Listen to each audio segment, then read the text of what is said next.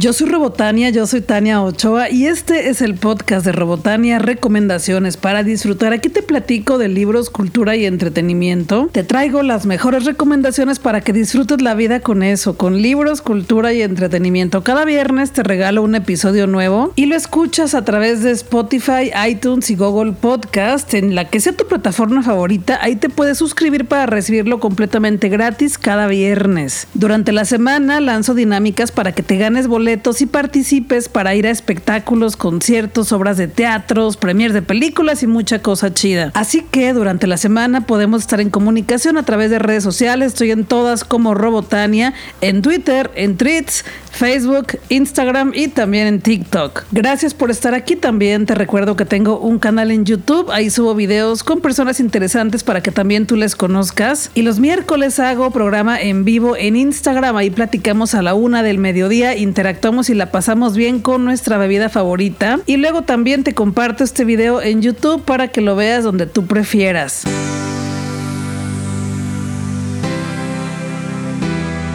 Pues ya estoy viendo la segunda temporada de And Just Like That, que es la continuación de la clásica serie Sex and the City de HBO Max. Y fíjate que aunque son las aventuras de estas tres amigas, porque vemos a Carrie, a Charlotte y a Miranda, ya no está Samantha en esta serie de, And Just Like That. Bueno, pero hay rumores de que regresa, pero bueno, te quería platicar que están estas tres amigas y de pronto les incluyeron a otras tres que como que nada que ver con ellas, pero bueno, ahí está, las aceptamos en la primera temporada. A mí la primera temporada me pareció bien, me divirtió mucho, me emociona porque soy muy fan de Sex and the City. Aunque mucha gente se quejaba que Miranda no era para que se convirtiera en una mujer lesbiana y que ya no estaba Samantha y que Carrie, que todo se veía muy forzado y que los hijos de Charlotte no podían ser no binarias. Y bueno, la gente se quejaba de todo como en su momento se quejaron también de Sex and the City. A mí sí me gustó la primera temporada, la gocé muchísimo. Por esta segunda temporada vi los primeros dos episodios que lanzaron la misma semana y no me gustaron para nada, me aburrieron porque solamente hablaban de sus vestidos y sus vestidos y sus vestidos y sus fiestas. Y sí, sí, así era Sex and the City, pero también hablaban de sus relaciones de pareja, de la sexualidad, de lo que estaban descubriendo, de lo que estaban viviendo. Yo amo esas charlas mientras comen o mientras toman un café o un martini y platicaban y platicaban, analizaban la vida de cada una. Eso es lo que me gusta de Sex and the City. Y ahora pues de En Just Like That. La fortuna es que hasta el tercer capítulo ya sentí que regresó la esencia de las cuatro amigas. Perdón, las tres amigas porque nos falta Samantha, pero aún con todo eso siento que está todo muy forzado para que sea políticamente correcto. Todo lo cuidan demasiado para no equivocarse, para no ofender a ninguna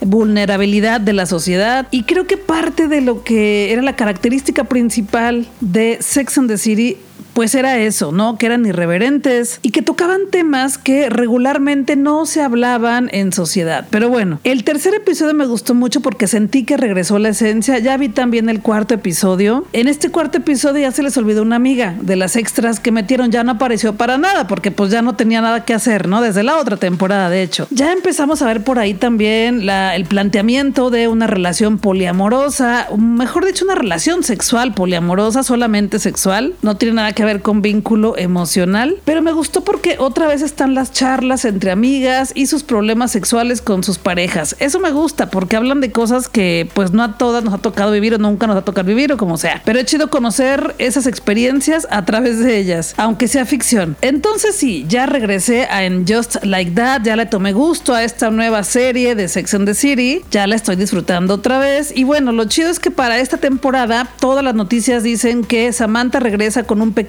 cameo. Todavía no sabemos bien qué es lo que va a hacer, si va a interactuar con las tres amigas, si solamente será una llamada. No sabemos bien cómo va a aparecer, pero también hay grandes rumores de que aparecerá Aidan, que fue la gran pareja, la mejor pareja que ha tenido Carrie. Y bueno, ahí estaremos a la expectativa de ver cuándo aparecen en esta segunda temporada de En Just Like That, que serán 11 episodios, ya van 4, está en HBO Max, duran alrededor de una hora y bueno, ahí está. Cuéntame a ti qué te ha parecido. Estoy en redes sociales como Robotania, ya sabes, por ahí podemos platicar. Platícame, cuéntame qué te ha parecido a ti en Just Like That, la serie continuación de Sex and the City, la segunda temporada en HBO Max.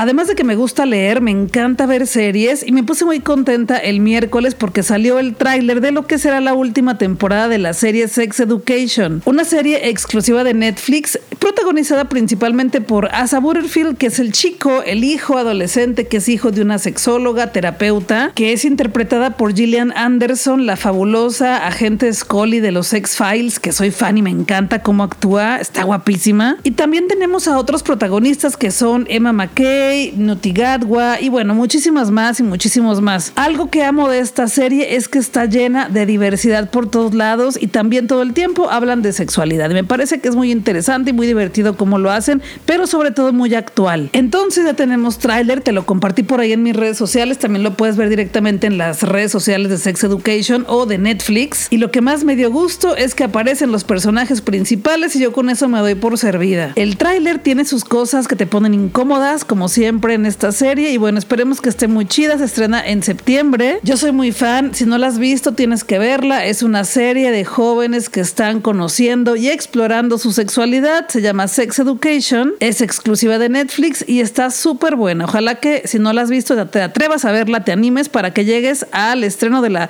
cuarta temporada que será la última de Sex Education en Netflix.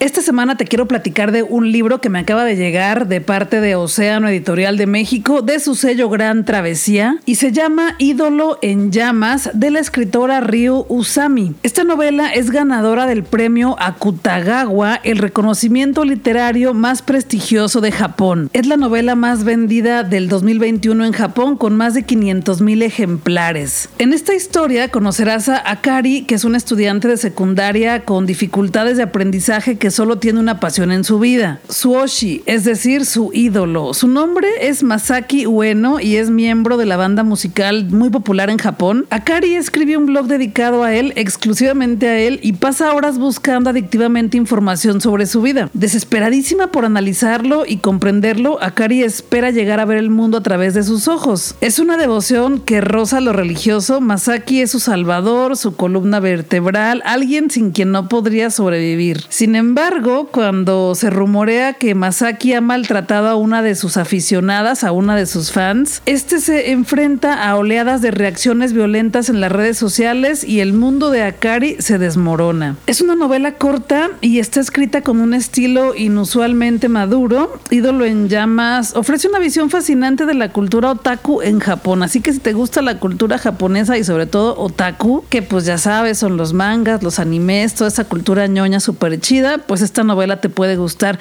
Ya está en todas las librerías, también ya la puedes conseguir tú. La portada está preciosa, es un libro en tonos rosas con las letras rojas y tiene algunas ilustraciones en los interiores, así que te la puedes leer muy rápido, ya la puedes conseguir y como te decía, pues es la novela más vendida de 2021 de Japón y que ha ganado uno de los premios más importantes en Japón también. Así que bueno, ya la voy a leer en cuanto termine lo que estoy leyendo ahorita, que estoy atorada un poco con nuestra parte de noche de Mariana Enríquez, pero ya me quedan como 100 páginas, así que yo creo que el siguiente viernes ya te traigo aquí mi opinión, mi opinión para compartirla contigo. Por lo pronto puedes conseguir Ídolo en llamas de la escritora Rin Usami, que está con el sello Gran Travesía de Editorial Océano de México, ya lo encuentras en cualquier librería y ojalá que te guste mucho.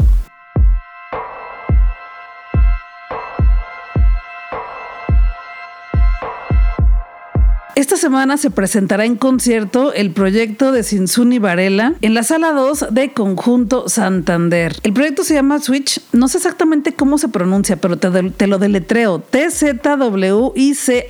y surge en 2022. Cada integrante forma parte de otras agrupaciones como Neumus, Les Femmes de Search, Pajaretes y otros grupos. Cristian toca en Trocker y con Lalo Melgar en Gato Gordo. Lalo es parte también de Dirty Black Beans y Keliguanes, Trino toca en Neumus también, Psycho Circo y Ken Schmidt y Paola Guerrero toca en Ciranda. Todas estas personas y junto con Eliane Elguera le dan forma a este espectáculo de música original que busca conmover a nosotros, conmovernos como público. Esta agrupación busca la libertad sonora, las canciones van desde el funk, jazz, swing, samba, bossa, electroloops, rock eh, y otros estilos, logrando con todo esto enlazar lo orgánico con lo electrónico. Proyecto lo podrás escuchar en concierto el viernes 7 de julio a las 21 horas en la sala 2 de Conjunto Santander. Los boletos cuestan 150 pesos general en cualquier lugar de la sala, ya los puedes conseguir en la página conjuntosantander.com o directamente en las taquillas del recinto.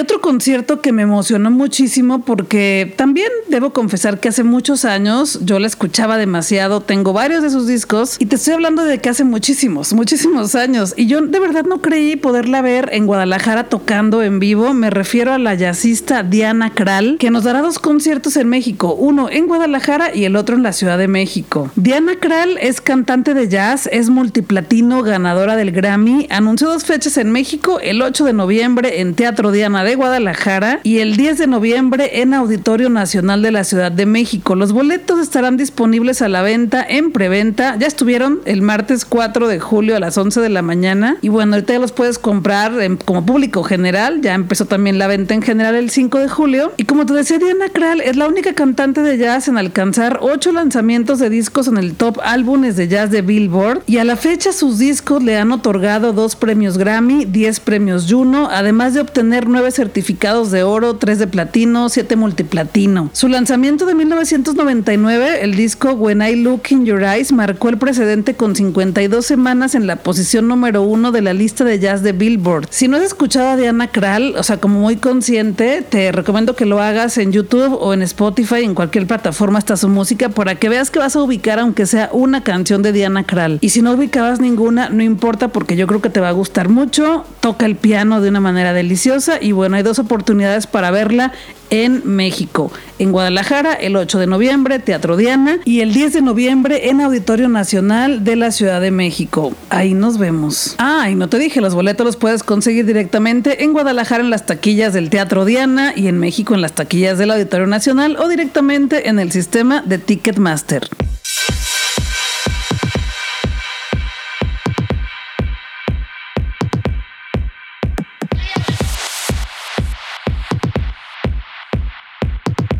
Yo soy Robotania, yo soy Tania Ochoa y me gusta dejarte como algún detalle para el final, porque luego mucha gente como que dice, ah, ya se va a acabar, ya no lo escucho, ya no le pongo atención y siempre ya voy a tener la costumbre de dejarte para este final alguna noticia importante que sé que te va a emocionar y que si te la pierdes también te puede doler. Te cuento aquí en la intimidad directamente o en exclusiva para ti que estás escuchando este podcast hoy viernes 7 de julio de 2023, te voy a invitar a la premiera exclusiva de la nueva película de Misión Imposible que se llama Sentencia Mortal Parte 1, protagonizada por Tom Cruise. La premier será el próximo martes 11 de julio de 2023 a las 8 de la noche en Cinépolis Galerías Santa Anita en Guadalajara, Jalisco, México, ubicada en Adolfo López Mateo Sur, 9900, código postal 45640 en Tlajomulco de Zúñiga, Jalisco. Y lo más especial es que esta premiera exclusiva de Paramount Pictures México será en 4DX México. Sí, la podrás ver en una sala 4DX. Así que tienes que estar pendiente de mis redes sociales para participar en la dinámica Voy con Robotania y poder ganar tu boleto doble. Tengo varios, así que pendientes. Estoy en todas las redes sociales como Robotania. En Twitter, TikTok, Instagram, Tweets y también en Facebook. Gracias por estar aquí, por acompañarme en esta aventura de libros, cultura y entretenimiento. De verdad, muchas gracias. Espero que recomiendes este podcast con otras personas,